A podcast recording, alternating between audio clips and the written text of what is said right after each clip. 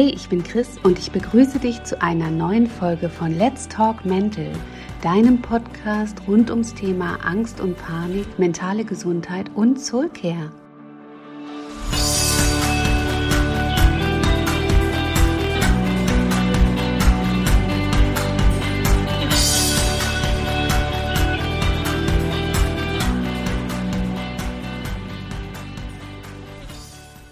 Endgegner Supermarkt. Hm. Hey, wie schön, dass du dabei bist. Wie ihr am Titel wahrscheinlich schon erkannt habt, widme ich diese Folge komplett dem Thema Einkaufen, weil einfach so viele von euch Probleme damit haben und ihr mich immer wieder um Tipps bittet. Auch für mich war es in den Jahren meiner Angst ein mega einschränkender und herausfordernder Part. Ich gebe eine Triggerwarnung wegen des Themas an sich raus und weil ich auch einige Situationen inklusive körperlichen Symptomen beschreiben werde. Allerdings empfehle ich dir, trotzdem dran zu bleiben, denn so kannst du dich in einem sicheren Umfeld mit dem Thema auseinandersetzen, anstatt es wegzudrücken, wenn du damit Probleme hast. Viele Panikler haben recht schnell in diesem ganzen Angst vor der Angstzirkus arge Probleme mit Situationen, aus denen sie gefühlt einfach nicht raus können. Oder anders gesagt, es ist für sie mit Versagen gleichgesetzt, weil sie scheinbar nicht normal in Anführungsstrichen funktionieren. Auch hier spielt wie immer eine große Rolle, was denn wohl die anderen von ihnen denken könnten. Kino, Stau, Geschäfte, Wartezimmer, die Bandbreite ist riesig und natürlich auch vollkommen unterschiedlich individuell, sagen wir mal, belegt. Während der eine Probleme damit hat, in großen Städten Auto zu fahren, aber mal eben 600 Kilometer Autobahn auf der linken Backe abreißt, bekommen andere schon beim bloßen Gedanken an eine Autobahnfahrt die typischen körperlichen Angstsymptome, fühlen sich im Großstadtgetümmel aber vollkommen sicher.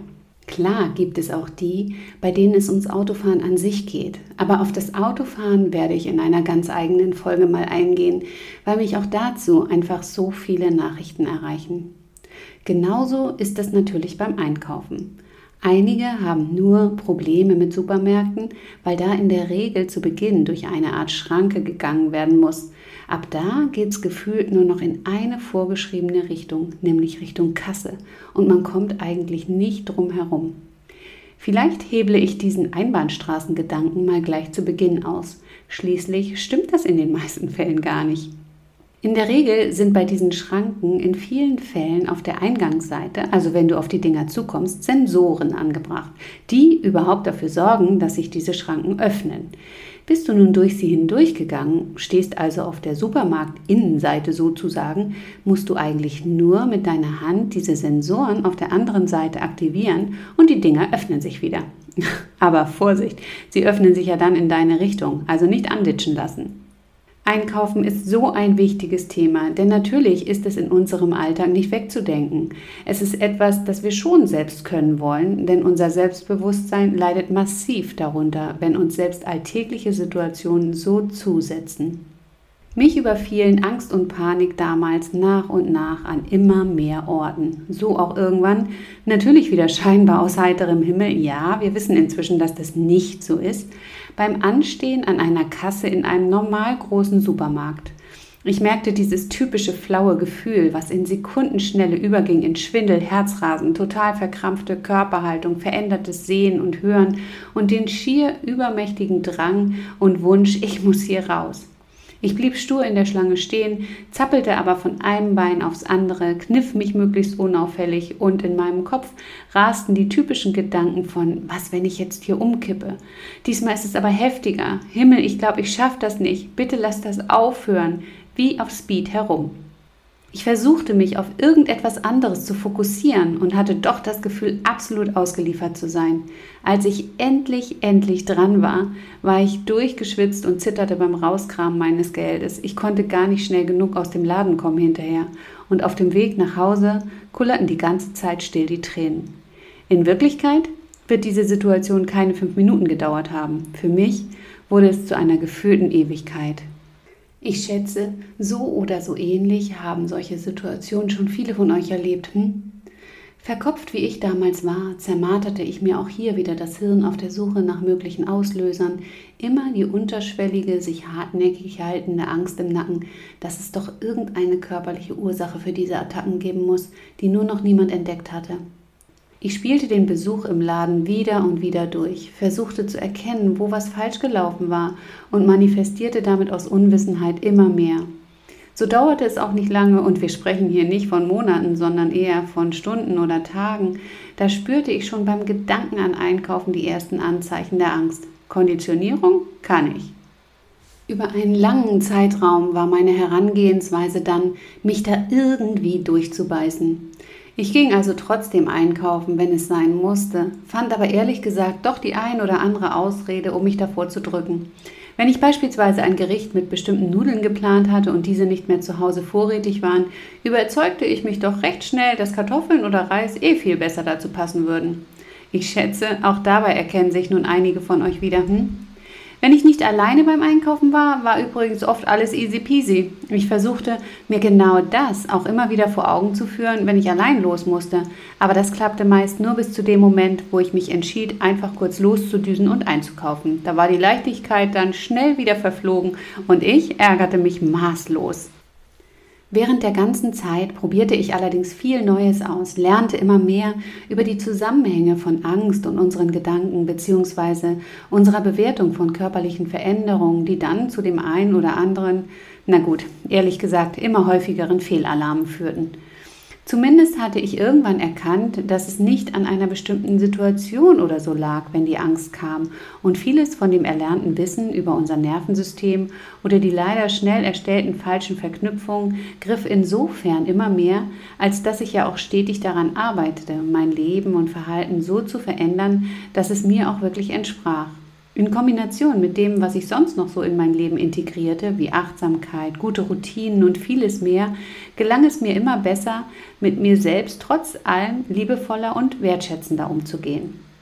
Obwohl ich die Ungeduld in Person bin, begriff ich auch, dass ich mich selbst nicht immer auf schier übermenschliche Art und Weise fordern muss, sondern dass die kleinen Erfolge in Wirklichkeit auch schon große Erfolge sind. Und ich begann, meine Strategie zu ändern, was dann natürlich auch für meinen Umgang mit dem immer noch leidigen Thema Einkaufen galt. Denn etwas verstanden zu haben war das eine. Die automatisierten Verknüpfungen, die ich aus Unwissenheit immer mehr verfeinert und verfestigt hatte, reagierten natürlich trotzdem immer noch bravourös auf den Gedanken, in einen Supermarkt zu müssen. Um meinem Nervensystem wieder beizubringen, dass es auch noch so etwas wie Entspannung mit mir gab, begann ich bewusst mit kleinen Schritten. So startete ich damit, regelmäßig kleinere Einkäufe auf dem Wochenmarkt alleine zu machen.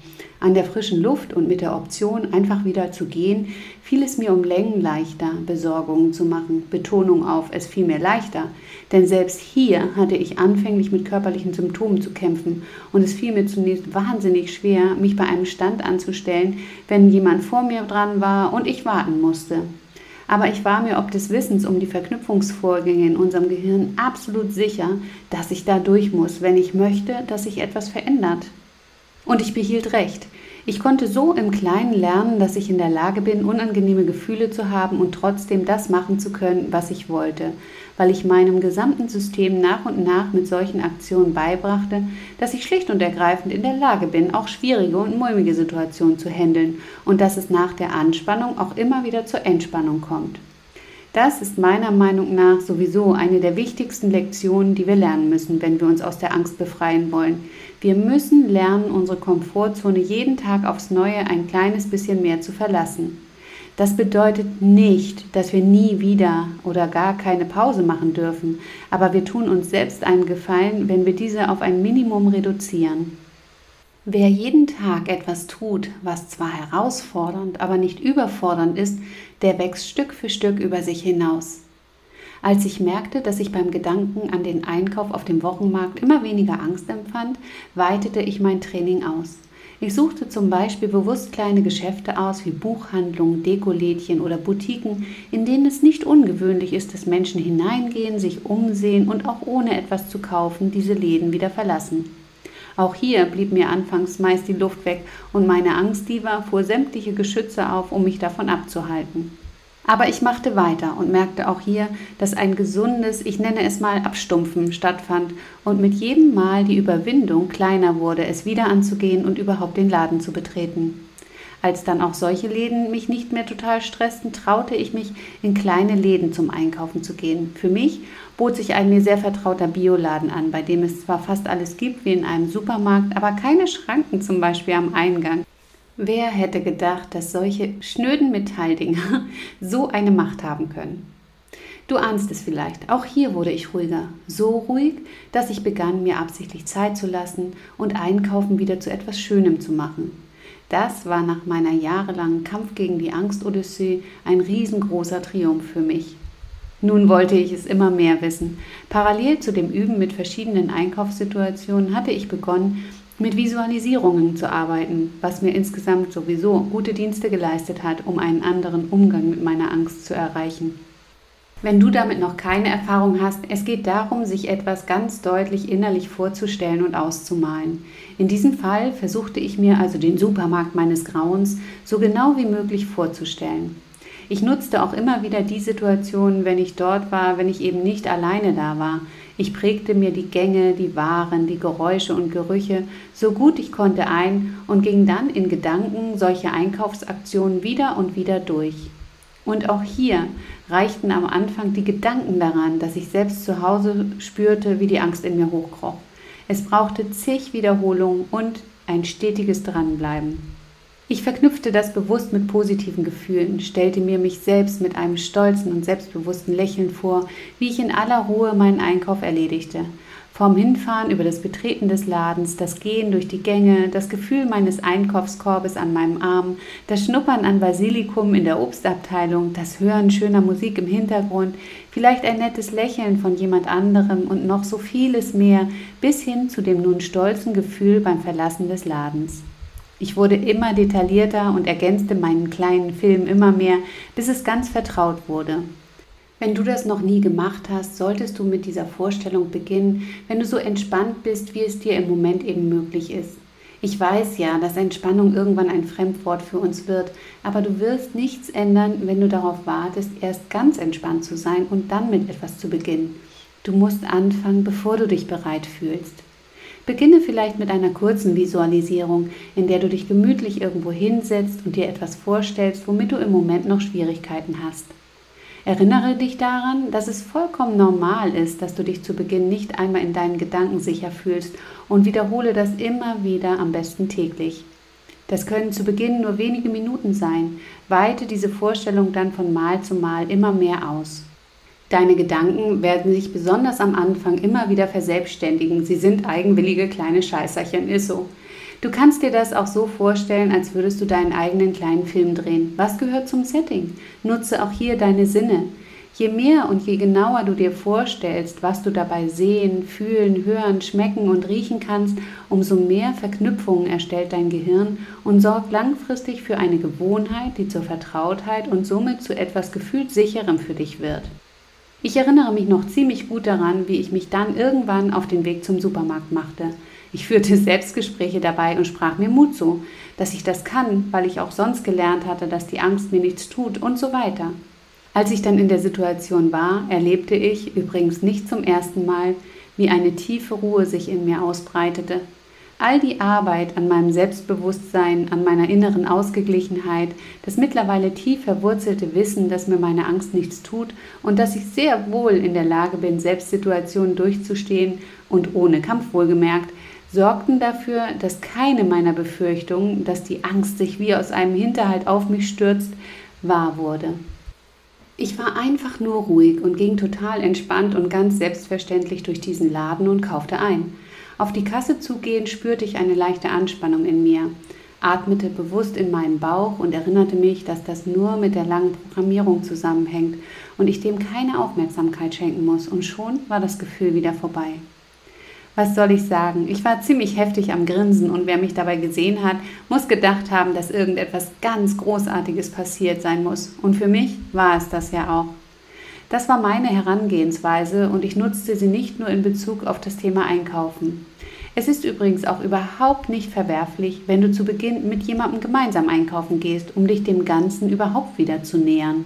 So oft höre ich, dass man sich nicht abhängig machen soll und alles alleine können muss. Aber aus meiner tatsächlichen Erfahrung kann ich dir sagen, dass es viel mehr bringt, immer wieder Schritte zu machen, mit denen du etwas Positives erlebst und verknüpfen kannst, als dich ständig maßlos zu überfordern. Das habe ich viel zu lange falsch gemacht. Schau, an welchem Punkt du dich gerade befindest. Gehst du noch in Begleitung einkaufen oder kämpfst du dich durch alles durch wie ich damals?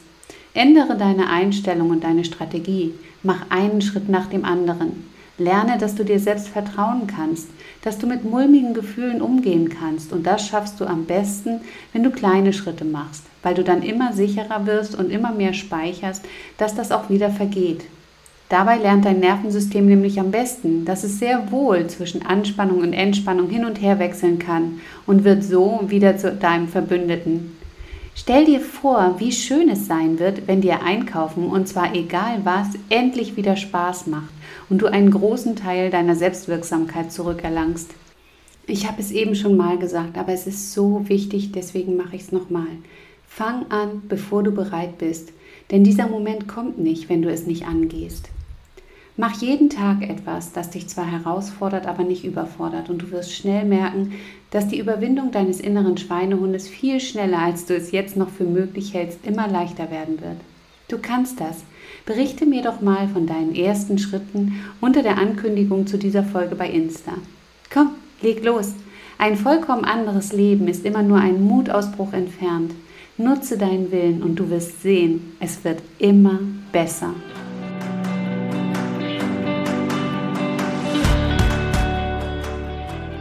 Das war's für heute. Ich hoffe, ich konnte dich inspirieren, dir Mut machen oder dich auf liebevolle Art und Weise in deinen Revoluzer-Modus schubsen. Ich freue mich, wenn du auch das nächste Mal wieder Lust hast, dabei zu sein, wenn es heißt Let's Talk Mental. Hab noch einen zauberhaften Tag.